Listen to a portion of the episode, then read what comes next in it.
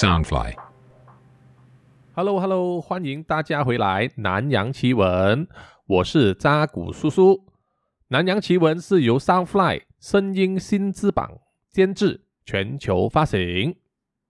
好的，上一集呢说到那人妻情曲这个故事的上集，哦，我这边就稍微做一个前文提要。上集说到，呃，那个养猪的猪农吴成发啊，和他的妻子陈世玉，他有一个女儿叫做阿花。当年在十五岁的时候，就要嫁给这个茅山的个法师徐景和的十七岁儿子阿光。但是万万没有想到啊，而且匪夷所思的就是，当阿光呢被他的这个父亲徐景和派去新加坡工作之后，徐景和啊居然趁机的霸占啊去上了他自己的媳妇阿花，并且呢还让她生下了一个女儿。阿花的呃父母呢，这个吴氏夫妇听到了这个消息之后，悲愤交织啊，勃然大怒，难以忍受这种耻辱。特别是啊，他还看到阿花的身上还被这个徐景和带去做了六个诡异的这个刺青的图案，真是觉得又心痛又担心这样子。于是呢，吴氏夫妇就纠团啊，带了亲戚朋友来，趁这一个徐景和和带着阿花呢来家里做客的时候呢，就把这个徐景和打了一顿，啊，徐景和落荒而逃，呃，吴氏夫妇呢就把女儿留在家里，没想到第二天女儿就失踪了，这个夫妇呢就马上登报寻找女儿，并且开了一个记者招待会，爆出说这个乱伦的这个丑闻，这个丑闻啊上了报纸之后，晚上呢女儿就自己悄悄回来娘家了。没想到二十多天之后，哦，警方呢就将这个阿花和他的父亲以勒索的罪名逮捕了。啊，虽然二十四小时之后就放人，原来啊，徐景和呢跟他的儿子阿光就污蔑说阿花要勒索他们啊，所以就报警抓人。这个吴成发就非常的生气，他就报警指控说他这个亲家公徐景和就是乱伦了自己的媳妇，而生下了女儿。为了证实这一点，就要将这个三个人的 DNA 呢，就送到去新加坡那边进行这个检验。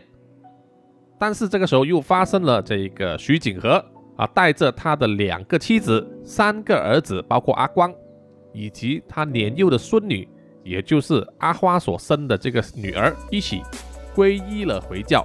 让整个事件呢变得更加的复杂。因为根据这个回教的法令呢。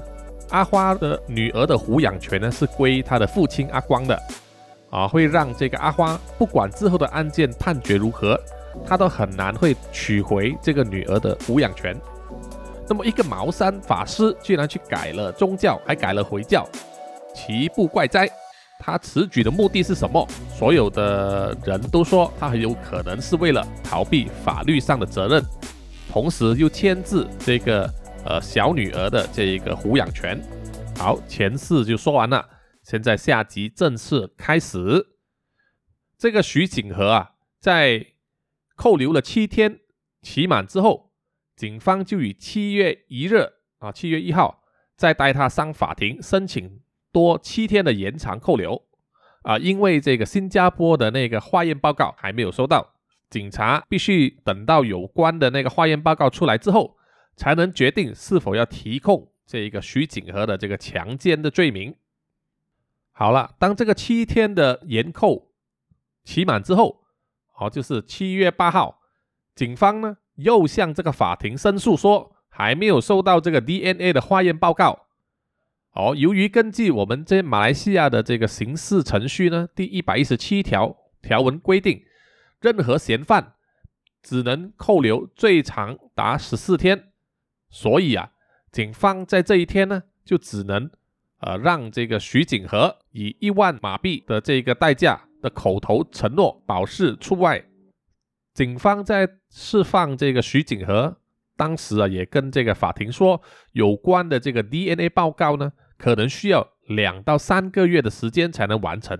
所以在没有足够的证据之下是没有办法采取这个提控的行动的。只能让这个嫌犯呢保释啊，等候这个调查，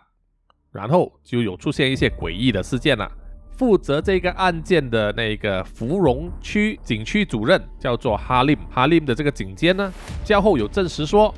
把有关的这个血液样本呢，已经送到新加坡化验了，但是他不愿意透露这个化验的地点是哪一间，是哪里。令人纳闷的是呢，新加坡的包章啊，就以七月四号的时候有去访问这个新加坡的科学与法医学院属下的这个。遗传基因化验所的副所长叫做周修之博士。这个周修之博士就在这个包章访问的时候说，并没有被告知说有人将这个血液样本呢交给他们的化验所。这个时候就看见这个矛盾啊，芙蓉区的这个景区主任和这个新加坡的遗传基因化验所副所长的话，呃，互相的矛盾。到底这个有关这三个人的血液样本是不是有送到新加坡呢？或是送到去其他国家的呢？没有人啊愿意去证实。两个月之后，九月七号，徐景和的担保期限已经满了。他面对这个警方这个担保的限制呢，也自动失效。这个时候呢，所谓的这个 DNA 化验报告还是没有下文。在等待这个化化验报告出来的期间呢，这个案件就出现了很多很多的变化。第一个变化。就是阿花和他的父亲吴成发，就于八月七号上庭上这个法庭被控勒索这个丈夫阿光，较后呢，这一对父女啊就获准保外候审。第二个变化呢，就是徐景和入禀这个法庭，就禁止这个报章报道他的家人的新闻呢，还有照片。第三个变化呢，就是就是徐景和这个住家的左邻右里啊。这一带的居民就批评这个芙蓉市的市议会，并没有去阻止或者是拆除徐景和在家里改建的这个法坛。在徐景和重获自由之后，他的这个法坛呢仍然存在啊，因为他已经信奉了回教嘛啊，皈依回教。回教的宗教局官员呢就特地去他这个法坛调查，过后呢就发出了这个训令。就要这个皈依回教的徐景和呢，立即将他这个法坛关闭。自此之后啊，徐景和家里啊，这个茅山的法坛呢，就显得冷冷清清，而且呢，他的一家人呐，他的行踪更是变得神神秘秘了。然后两个星期之后，徐景和和一家人呢，被发现啊，常常的出现在吉隆坡的一个新村哦，另外一个地区叫做沙拉少新村。根据报章呢，在九月十九号的报道呢，他们说这一家人呐，竟然在这个新村的郊区里面呢，搭起这个木屋。看起来啊，徐景和呢是想要在这个新的地方啊，重振旗鼓啊，重新出发，令到那个沙拉少新村的那个居民啊，非常的担心，怕徐景和会将那些乌烟瘴气带来这个地方，所以村民啊，就不得不向这个吉隆坡的市政局投诉。市政局接获投诉之后，就派出了他的执法人员到现场，将这个木屋拉倒破坏了，因为这个是非法建筑。村民啊，这个时候才能够松下一口气。而面对那个勒索指控的阿花呢，也通过这个法律途径向这个法庭申请和丈夫阿光离婚。但是啊，由于这个 DNA 化验报告迟迟都没有下文，迟迟没有出来，导致这一宗离婚案啊一拖再拖。一直到一九九二年三月九号，阿花呢终于获得高等法院的批准，让警方以外的第三方哦进行这个验血的调查工作。一个月之后，就是四月八号，乱伦案的这四个主角哦，就是阿花、阿光、徐景和和这个小女儿，相约呢就在这个芙蓉市的一间私人的诊所。在双方的律师见证之下呢，抽取他们的血液，而受到委托化验这些血液样本的呢，是新加坡科学及法医学院的代表，也在现场见证，并且在之后呢，亲自将这些血液直接送到新加坡进行化验。那么，到底谁才是阿花女儿的真正的父亲呢？这个疑团呐，啊，就要等到这个化验报告之后。就会水落石出了。当高等法院啊原本定在八月十二号要公布这个化验报告的时候，徐景和呢突然间改变初衷，要求法庭准许他和阿花庭外和解。结果这个案再一次展延。可是啊，这个庭外和解啊，应该只是徐景和的一厢情愿，因为阿花和他的父亲吴成发啊，都坚决不愿意庭外和解。终于等了一年零三个月之后，这个 DNA 化验结果终于出来了。在一九九二年九月二十二号的案件开审的时候，血液报告就证实这个小女孩的生父、亲生父亲是徐景和，这个茅山法师。不过这个时候案情啊，又出现了意想不到的转折，就是徐景和的律师却提成另一份医院报告，就说徐景和是性无能的。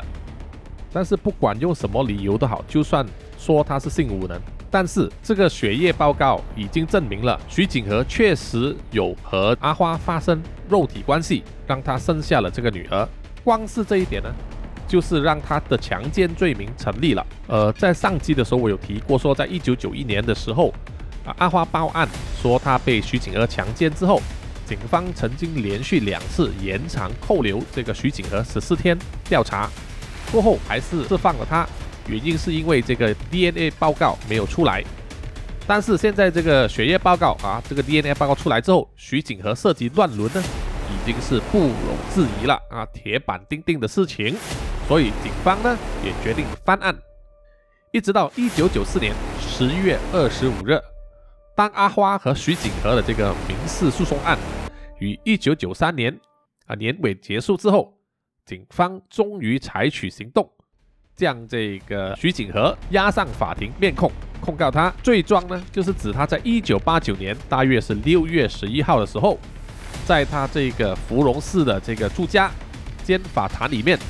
涉嫌强奸当年还没有成年、只有十六岁的阿花，这一个皈依了回教的这个徐景和，啊，他回教的名字叫瓦哈曼卡马阿杜拉，否认有罪，获准以五千块马币的这个代价呢保外候审，而地方法庭呢也设定了在第二年，就是一九九五年三月一号及三月二号的时候，连续两天审理此案。那么，在距离开审前大约十天，就是一九九五年二月二十号的时候，案情呢却峰回路转了。哦，徐景和于这一天早上大约是九点的时候，被家人发现，在芙蓉寺的住家的饭厅上面上吊自杀。当年已经是五十三岁的这个徐景和，相信是在凌晨趁着家人还在熟睡的时候自寻短见。他当时是身穿红色的长袖衣和红色的长裤。在案件开审之前，这个嫌犯徐景和呢就上吊自杀，就让这个强奸案呢先画上了这个句点。当时坊间就有一些揣测哦，阿花的父亲吴成发呢就说这个徐景和呢是畏罪自杀的。那么也有一些消息说，徐景和在自杀之前啊。曾经到这个云顶云顶高原这个赌场里面大赌一番，但是输了很多钱，最终呢，在这个官司缠身，还有这个负债累累的情况下，走上了绝路。据说徐景和临死前还有留下好几封遗书，但是内容我们都不得而知。徐景和在自杀之前呢，他也在这个家里的祈祷室留下了两首诗句。啊，似乎是要表达他要求世人还他清白的这个心声。其中一句这个遗言是写道：“黄河上有澄清热，岂可人无公道心？力争公正天下扬，根深不怕风吹动，素正无仇月影斜，万古留名姓氏扬。”另外一首呢，这写道：“向律政界讨公正。”将愤怒化为力量，世间难逢向百头，夫妻义重永难忘，也为儿女献爱心。身为许家妻妾，千世修来共枕眠，百世修来共船渡。平时莫做屈眉事，真情为君李永记。守得贞洁万人敬，贤女敬夫费心思。好，徐景和呢虽然已经自杀了，不过在三月一号的时候呢，法庭还是如期开审控他强奸阿花的案件。徐景和的律师呢就在法庭上提成这个死亡证书，不过是这个复印本，好要求撤销此案。可是呢，法庭却以复印本不足以证明这个死者已经逝世的这个理由，拒绝接受这个辩方律师的申请。尽管如此，到了三月十三号的时候，法庭再度开庭，控方呢却表示已经接获这个圣美兰州这个副检察司的批准，撤销了这个徐景和的控状。随着这个控状撤销之后，案中的小女孩就是阿花的女儿的身份永远成谜了。好，虽然这个 DNA 的这个化验报告证明了徐景和呃是这个小女孩的亲生父亲，但是法庭上却没有做出这项宣判。所以啊，当年已经是五岁的这个小女孩，到底她是徐景和的女儿，还是许氏儿子阿光的女儿呢？在法律上没有办法加以证明了。从此之后，这一个加工变成老公的这个乱伦案。在一九九一年五月二十九日公诸于世之后，涉案的茅山法师徐景和这个家公和他的媳妇阿花啊，都被卷入了这个非常长的这个司法纠纷里面，双方都被这个官司缠身，总共长达四年之久。当时啊，阿花还只有十八岁，他这个遭遇啊，多年来所蒙受的这个精神的痛苦，实在是非我们外人所能够体会的。而他的父亲呢，吴成发哦，当年四十岁而已，也是非常屈强，毫不低头的要为女儿讨回公道。令人欣慰的是啊，呃，他们所居住的这个雪邦新村的这个村委会，还有当地的一些华团组织啊，都以实际的行动来给予这个吴家精神上还有经济上的支持啊，包括啊给他们筹款，让他们可以去。呃，消除他身上的这个刺青，还有呢，就是筹钱让他们去打这个官司。这个阿花呢，一共有牵涉到三场官司。第一场就是阿花和他的父亲被控勒索这个阿光。第二场官司呢，就是阿花要和阿光离婚的案件。第三场官司呢，就是阿花控告他的这一个呃家公徐景和强奸她。并且让她生下了一个女儿。那么后来到了徐景和在朱家上吊自杀之后，啊，这个案情就陷陷入了另外一个局面。这个时候已经二十二岁的阿花就表示说，啊，他他愿意放弃对这个许家的硕赏的要求，因为他已经做好了打算。哦，即使他拿到这个赔偿金，他也不会要，会将是捐给那些慈善机构。那么最后的情况就是。阿花呢，到最后并没有拿到他这个六万马币的这个赔偿金。阿花自己呢是自费哦到美容院去，以那个激光去清除他身上的这个刺青。啊，经过大半年的时间的折腾之后，啊，他身上的那个刺青呢都已经去得七七八八了啊，不大明显了。那么这一宗加工变成老公的这一个乱伦案件呢，也到此落幕了。喜欢这一集的朋友，我希望大家啊可以给我在这个 Apple Podcast 里面给我五星的点评，还有就是我希望大家可以去 Soundfly，还有我的 IG 上面去留言哦，支持我一下。那么真正喜欢的朋友，我也欢迎大家哦可以打赏我啊一杯咖啡或者是喉糖这样子，在这个 Soundfly 的官网里面可以打赏，谢谢你们。那么我们下一集再带给你们更多的南洋奇闻，我是扎古叔叔，再见。